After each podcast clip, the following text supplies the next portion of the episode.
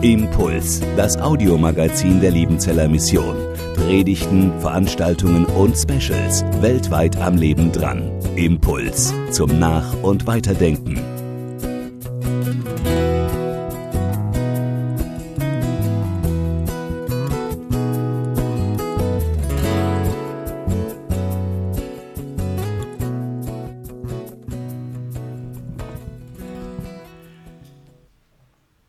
Predigtext für den Sonntag heute steht in Lukas Kapitel 7, Vers 36 bis 50.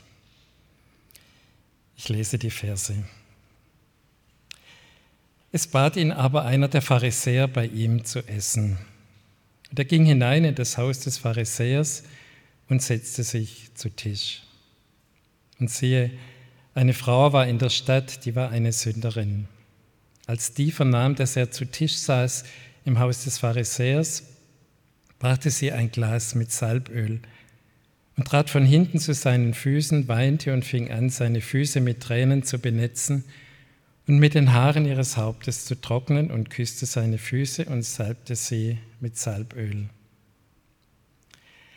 Als aber das der Pharisäer sah, der ihn eingeladen hatte, sprach er bei sich selbst und sprach, wenn dieser ein Prophet wäre, so wüsste er, wer und was für eine Frau das ist, die ihn anrührt, denn sie ist eine Sünderin. Jesus antwortete und sprach zu ihm, Simon, ich habe dir etwas zu sagen. Er aber sprach, Meister, sage es. Ein Gläubiger hatte zwei Schuldner. Einer war 500 Silbergroschen schuldig, der andere 50. Da sie aber nicht bezahlen konnten, schenkte er es beiden. Wer von ihnen wird ihn am meisten lieben? Simon antwortete und sprach, ich denke, der, dem er am meisten geschenkt hat. Er aber sprach zu ihm, du hast recht geurteilt. Und er wandte sich zu der Frau und sprach zu Simon, siehst du diese Frau? Ich bin in dein Haus gekommen, du hast mir kein Wasser für meine Füße gegeben. Diese aber hat meine Füße mit Tränen benetzt und mit ihren Haaren getrocknet. Du hast mir keinen Kuss gegeben. Diese aber hat, seit ich hereingekommen bin, nicht abgelassen, meine Füße zu küssen. Du hast mein Haupt nicht mit Öl gesalbt, sie aber hat meine Füße mit Salböl gesalbt. Deshalb sage ich dir, ihre vielen Sünden sind vergeben, denn sie hat viel Liebe gezeigt. Wem aber wenig vergeben wird, der liebt wenig. Und er sprach zu ihr, dir sind deine Sünden vergeben. Da fingen die an, die mit zu Tisch saßen und sprachen bei sich selbst, wer ist dieser, der auch Sünden vergibt?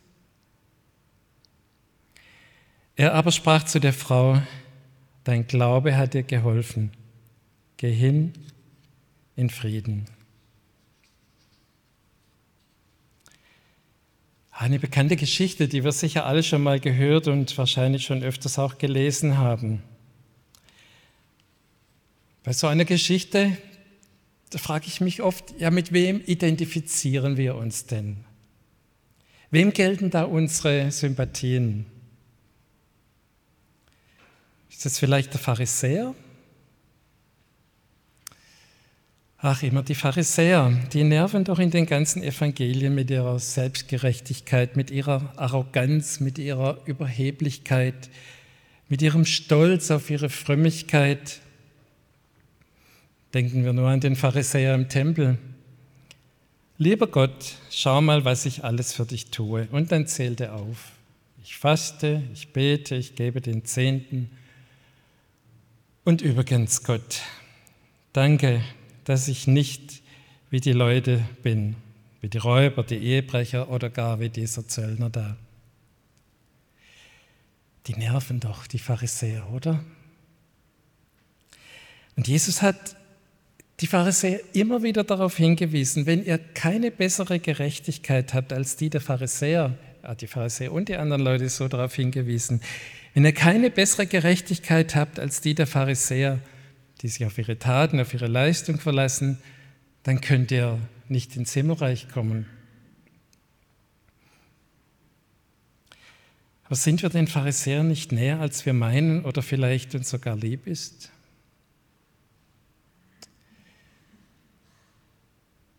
Wir lesen in der Bibel, es ist dir gesagt, Mensch, was gut ist. Gottes Wort halten. In einer Predigt vor einigen Wochen haben wir gehört, wenn Gott in uns ist, dann halten wir die Gebote. Und das wollen wir doch. Wir wollen doch Gottes Gebote halten. Und wer leidet nicht an der Auflösung der göttlichen Ordnungen in unserer Gesellschaft, an der Beliebigkeit, an der Gleichgültigkeit Gott und seinem Wort gegenüber? Gottes Wort halten. Genau das war das Anliegen der Pharisäer und ist doch auch unser Anliegen. Der Liedvers, der hätte von einem Pharisäer gedichtet werden können. Wenn dein Wort nicht mehr soll gelten, worauf soll der Glaube ruhen? Mir ist nicht um tausend Welten, aber um dein Wort zu tun. Die Pharisäer waren konservativ, nicht im politischen Kontext unserer Tage, sondern im ursprünglichen Sinn des Wortes. Konservieren, bewahren, erhalten, das wollten sie. Sie waren werteorientiert und Gottes Gesetz war Maßstab für ihr Leben und Handeln. Nochmal, ist das nicht auch unser Anliegen? Wir sind doch gegen die Auflösung aller Werte. Man hat doch immer mehr den Eindruck, dass Menschen ihren moralischen Kompass verloren haben, wenn sie denn mal einen hatten. Wir sehen doch, wohin sich eine Gesellschaft entwickelt, der nichts mehr heilig ist. Also sollten wir nicht doch alle Pharisäer sein? Wem gelten unsere Sympathien? Vielleicht der Sünderin? Wer will sich schon mit einer Sünderin, mit einem Sünder identifizieren? Taugt eine Prostituierte als Vorbild? Ihr Leben und ihr Lebensstil waren Stadtgespräch. Sie war bekannt und wie sie lebte, war auch bekannt. Ehrlich, da musste man kein großer Prophet sein. Die Aussage des Pharisäers, die verwundert da etwas. Er sagt ja, wenn Jesus ein Prophet wäre, dann wüsste er, wer diese Frau, die ihn da salbte, ist. gilt unsere Sympathie einer Sünderin, die ihre Würde selbstverschuldet verloren hatte? Deshalb schlug ihr doch die ganze Verachtung eines anständigen Simon entgegen und viele andere, die wahrscheinlich an diesem Tag mit zu Tisch lagen. Die Frau war stigmatisiert, klar in die Schublade Sünderin, Unterabteilung, große Sünderin einsortiert. Aber sie war sich bewusst, dass sie ihre Gottesbeziehung verloren hatte, dass ihr Lebensstil sie von Gott getrennt hatte, dass sie sich von der Gesellschaft isoliert hatte. Die feine Gesellschaft des anständigen, gottesfürchtigen Pharisäers, da passte sie nicht hinein. Mit ihr wollte er keine Tischgemeinschaft haben. Jetzt mal ehrlich, wollten wir das? Dass bekannt wird, wer bei uns aus und eingeht und was die Leute für einen Ruf in der Stadt haben, wenn sie denn so einen Ruf haben wie die Frau? Also doch kein Vorbild für uns oder vielleicht doch? Die Frau traut sich zu einer ungewöhnlichen Handlung. Sie vollzieht hier eine rituelle Fußwaschung. Sie benetzt die Füße von Jesus mit ihren Tränen. Ein Künstler hat sich das so vorgestellt. Die Herren lagen zu Tisch und die Sünderin trat von hinten heran und trocknete dann die Füße mit den Haaren ihres Hauptes. Sie öffnete dazu ihre, ihre Haar, Haare, was in der Öffentlichkeit eigentlich nicht angebracht war. Sie salbt Jesus in einer Haltung der Demut die Füße. Und dazu verwendet sie Salböl aus kostbarer Narde. Man kann lesen, dass in Rom so ein Öl, so ein Fläschchen Öl einen Wert von 400 Tagesverdiensten hatte, also mehr als ein Jahresgehalt. Und woher sie so einen wertvollen Besitz hatte, das konnte man sich und das kann man sich ja fast denken. Die Frau durchbricht Schranken der Konvention, um Jesus ihre Liebe zu zeigen, auch gegen den Ruf, den sie hatte, weil sie Vergebung empfangen hatte. Das sagt ja Jesus nachher. Die Reue über ihr bisheriges Leben, die, Jesus, die Liebe zu Jesus bewirkte in ihr diese Opferbereitschaft. Nicht, dass sie für die erfahrene Vergebung bezahlen wollte, sie tat es einfach so, aus Liebe. Aber trotzdem ist doch eigentlich peinlich, oder? Also so ein Verhalten, ist mir wenigstens fremd. Ich kann da also zunächst wenig mit anfangen. Ging es denn nicht auch mit etwas weniger Aufhebens? Aber wie ist das, wenn einer erfährt, dass ihm die Sünden vergeben sind? Diese Woche in der Zeitung ein Interview mit einem ehemaligen Landesminister in Baden-Württemberg. Und er sagte, Ihn stört, dass man bis heute im Netz weniger von seinen politischen Erfolgen spricht, als davon, dass er als Verfechter eines Tempolimits auf Autobahnen 120 in einem eben auf 120 begrenzten Abschnitt mit 179 km/h erwischt wurde. Er sagt, denn das ärgert ihn. Wenn man ihn googelt, dann findet man immer genau diese Schuld nicht vergeben. Und das Netz vergisst es auch nicht. Schuld bleibt an ihm haften wie eine lästige Klette. Er hat sich entschuldigt, er wollte ja nur zu seinen Kindern und er hat es eilig. Ja, mit 180 kommt man da schon schneller an. Keine Vergebung. Und da erlebt in unserer Geschichte die Frau Vergebung das Auslöschen der Schuld, einen Neuanfang. Und sie ist so voller Glück, so voller Dankbarkeit und Freude, dass sie gar nicht anders kann, als hin zu Jesus und ihm öffentlich zu danken. Und sie scheint sich dabei nicht zu stören, was die Leute über sie denken. Sie scheint Raum und Zeit zu vergessen. Für sie zählt in diesem Moment nur Jesus. Ihre Dankbarkeit, ihre Zuneigung, ihre große Liebe bringt sie mit dieser Geste zum Ausdruck. Da lässt sie ihr Herz sprechen. Wer eine so tiefgreifende Veränderung in seinem Leben erlebt hat, der kann doch wohl gar nicht anders. Mal ehrlich, wir können schon anders, oder? Wir haben doch auch Vergebung erlebt. Uns hat doch Jesus die Schuld vergeben, am Kreuz abgenommen, die Perspektive auf ein ewiges Leben eröffnet. Und ich rede von mir, ich kann darüber oft schweigen. Bischof Onesimus in einer Predigt an der Makarere-Universität in Uganda, den hat Martin auch in seinem letzten Rundbrief zitiert. Der Westen hat seine Leidenschaft für Jesus verloren. Darin der Grund liegt, dass wir uns im Westen so schwer tun, außerhalb des geschützten Rahmen, Rahmens Gottes, eines Gottesdienstes, außerhalb des Rahmens unserer Gemeinden, dass wir uns so schwer tun, von Jesus zu reden, der größten Persönlichkeit der Weltgeschichte, der der unsere Schuld vergeben hat. Leidenschaft für Jesus, wo ist die denn? Wir müssen doch laut, jubelnd durch die Straßen laufen.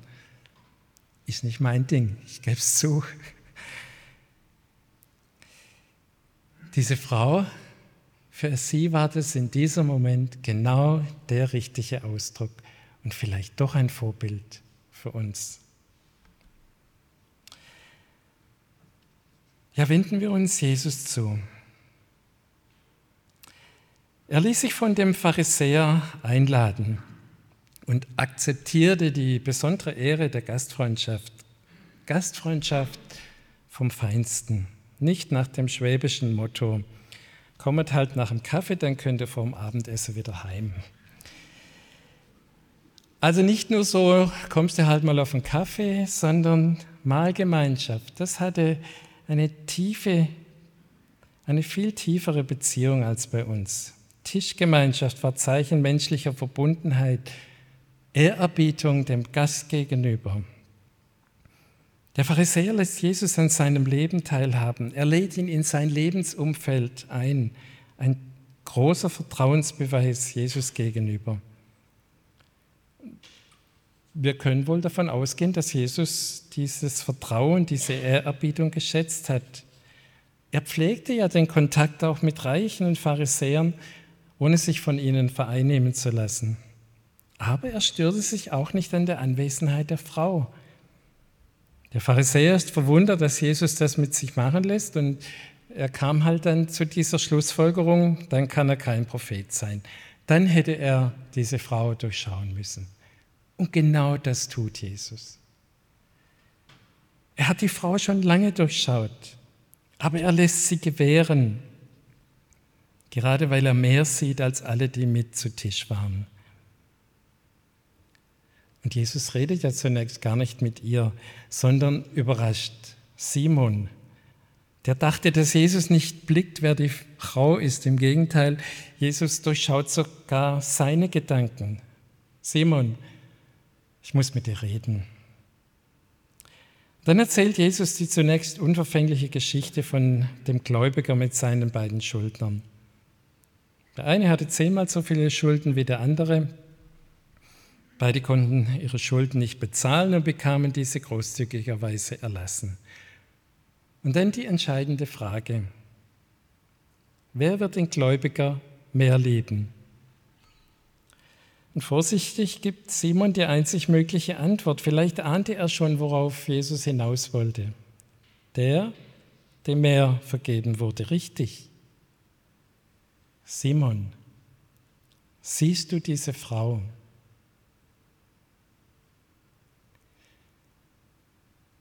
Und der, der bis zu diesem Moment vielleicht von oben herab auf diese Frau geschaut hat, der sie gar nicht richtig in den Blick nehmen wollte, der muss sie jetzt anschauen, wahrnehmen. Simon, schau genau hin. Jesus hatte er vorgeworfen, bei der Frau nicht zu sehen, wer sie ist. Und jetzt wird er aufgefordert, Simon, schau die Person an, schau tiefer. Bleib nicht an den Äußerlichkeiten stehen, bleib nicht bei ihren Taten, bleib nicht bei ihrem Ruf stehen. Weil Gott ein Gott ist, der mich sieht, der tief hineinschaut in mein Leben und das Herz ansieht, auch bei dieser Frau. Und wenn Jesus uns auffordert, sieh diesen Menschen an, den, über den du dich vielleicht erheben willst. Schau genau hin. Schau nicht auf das Offensichtliche, was alle sehen. Bleib nicht bei den Äußerlichkeiten, dem Verhalten stehen, bei dem, was dir und deinen Moralvorstellungen widerspricht. Schau hin. Siehst du diese Frau?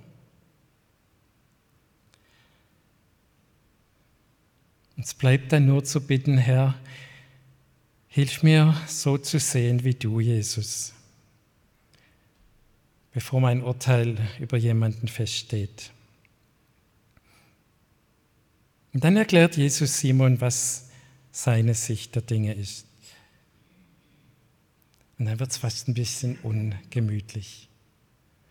Simon, du hast mir kein Wasser gegeben, um die Füße zu waschen. War ja auch die Arbeit der Hausangestellten, der Haussklaven. Du nicht, die Frau schon.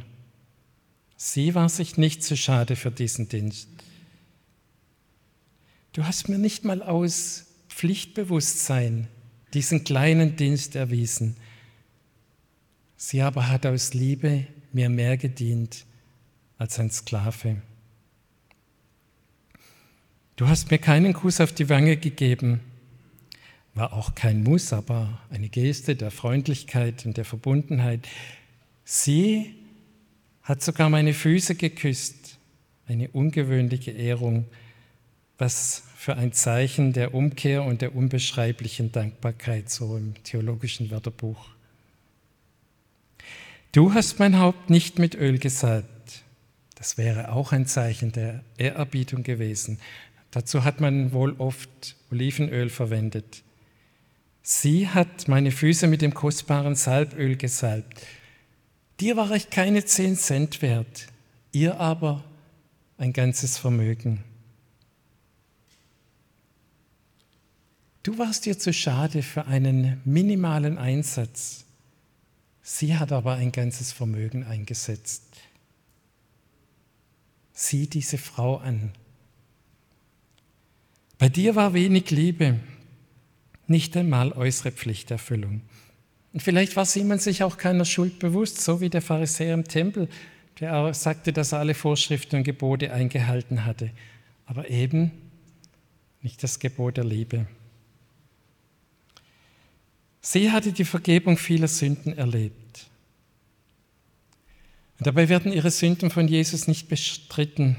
Da wird nichts vom Tisch gekehrt oder unter den Tisch gekehrt. Da wird nichts verharmlost oder kleingeredet. Jesus spricht von einer großen Schuld, die ihr erlassen worden ist, die ihr vergeben worden ist, weil Jesus auch viele und große Sünden vergeben kann. Und wenn, wenn Simon das Ziel hatte, Jesus bei diesem Essen kennenzulernen, dann konnte er hier lernen und hoffentlich verstehen. Jesus ist mehr als ein Prophet, der den Dorftratsch kennt. Jesus sieht tiefer. Er sieht die Person an. Jesus ist gekommen, die Sünder zur Buße zu rufen und nicht die, die meinen, sie wären gerecht und recht weil die Kranken den Arzt brauchen und nicht die vermeintlich Gesunden. Jesus ist gekommen, um zu dienen und sein Leben zu geben zu einer Erlösung für viele. Später hat er selbst den Jüngern die Füße gewaschen. Jesus ist gekommen als das Lamm Gottes, das die Sünden der Welt hinwegträgt ans Kreuz, wo er, der Gerechte, für alle stirbt damit alle, die an ihn glauben, das ewige Leben haben und nicht verloren gehen. Aus der erstaunten Frage der Anwesenden, wer ist der, der sogar Sünden vergibt, da soll Gewissheit des Glaubens werden. Er ist der, der Sünden vergeben kann und will. Soll natürlich die Erkenntnis wachsen, ja, auch ich bin schuldig geworden vor Gott. Auch ich kann für meine, für meine Schulden nicht bezahlen. Nur Jesus ist der, der auch meine Schuld vergeben kann, wie groß sie auch sein mag. Und dann wendet sich Jesus der Frau zu. Erst jetzt. Sie bleibt bis zum Ende namenslos, namenlos, aber bekannt bei ihm. Dir sind deine Sünden vergeben. Ja, äh, waren sie das nicht schon, wenn sie Jesus deshalb so viel Liebe erwiesen hat? Wer liebt mehr dem, dem viel oder der, dem wenig vergeben ist? Adolf Schlatter hat es so erklärt. Vergeben ward ihr, ehe sie liebte, als sie noch nicht lieben konnte, sondern nur über sich selbst zu weinen vermochte und unter ihrer Last zerbrach. Aber jetzt bestätigt Jesus die Vergebung noch einmal öffentlich. Für Simon und alle, die mit dabei waren, soll klar werden, dass Jesus selbst die Quelle der Vergebung ist. Seine Mission, Rettung von Sünde, vom ewigen Tod, von Verlorenheit. Das ist sein Angebot an Sünder. Egal ob religiös, moralisch gescheitert oder nicht, egal welchen sozialen Hintergrund jemand hat. Johann Albrecht Bengel hat das schön zum Ausdruck gebracht. Die größten Sünder sind oft die herrlichsten Gefäße der Gnade geworden. Die größten Sünder sind oft die herrlichsten Gefäße der Gnade geworden. Dein Glaube hat dir geholfen. Darum geht es. Sich Jesus anvertrauen, ihm glauben, dass er für alle Schuld bezahlt hat, dass er den Schuldbrief, der gegen uns stand, zerrissen hat, dass er unser Gewissen entlastet, dass er die Beziehung zu ihm, zum Vater im Himmel wiederhergestellt hat. Und glauben sollen und dürfen wir die Vergebung annehmen und Jesus immer wieder neu dafür danken. So führt Vergebung zu großer Freude und zur Liebe zu unserem Herrn. Dann können wir ganz getrost und im Frieden unseren Weg gehen, wie die Frauen der Geschichte. Jesus entlässt sie mit diesem Segenswort. Geh hin in Frieden. Amen. Impuls ist eine Produktion der Liebenzeller Mission. Haben Sie Fragen? Würden Sie gerne mehr wissen? Ausführliche Informationen und Kontaktadressen finden Sie im Internet unter www.liebenzell.org. Die Liebenzeller Mission produziert ebenfalls das Fernsehmagazin Weltweit am Leben dran.